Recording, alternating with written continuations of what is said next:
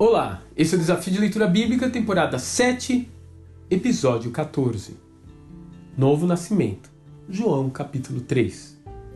Porque Deus amou o mundo de tal maneira que deu seu Filho unigênito, para que todo aquele que nele crê não pereça, mas tenha a vida eterna. João 3,16. Ele esperou escurecer para procurá-lo.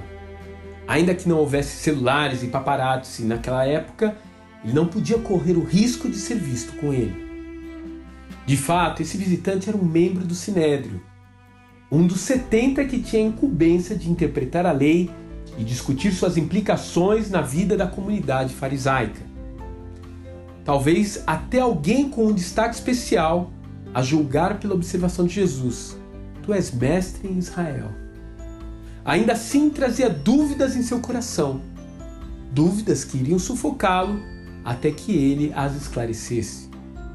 Então o doutor da lei começa o reverenciando: Rabi, eu sei que tu és mestre da parte de Deus. Jesus não perde tempo retribuindo o elogio. Ele vai direto ao ponto. Sabe do legalismo que domina a mente daqueles doutores da lei e decide cortar o mal direto pela raiz. Você precisa nascer de novo. Nicodemos, entretanto, replica: Hum, acho que não entendi. Como seria possível eu voltar ao ventre da minha mãe? O mestre Galileu tenta de outra forma. Você precisa nascer da água e do espírito, diz ele, para entrar no reino de Deus. Aquele fariseu franze a testa expressando o que passa em sua mente. Do que ele está falando? Eu já cumpro a lei. E o que o reino de Deus tem a ver com tudo isso? Na verdade, o Senhor está propondo uma doutrina totalmente nova, um recomeço, uma nova vida desde o início.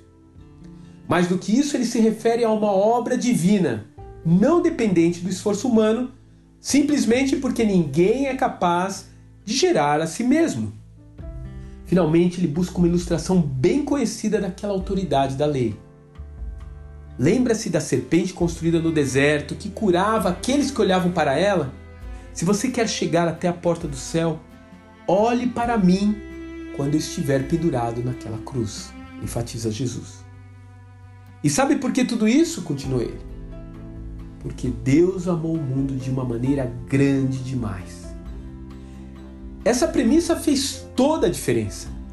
Não é mais por boas obras, merecimento humano, etnia ou posição social.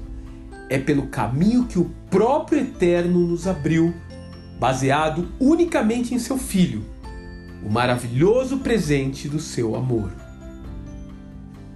Não sei como Nicodemos saiu daquele encontro, mas sei que ele ainda voltaria a ver o Cristo uma última vez. Após Jesus ter sido crucificado, aquele doutor da lei apareceu com José de Arimateia e preparou seu corpo para o enterro.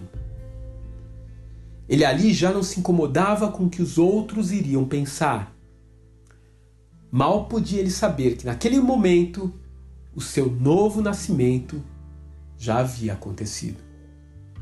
Que Deus te abençoe e até amanhã.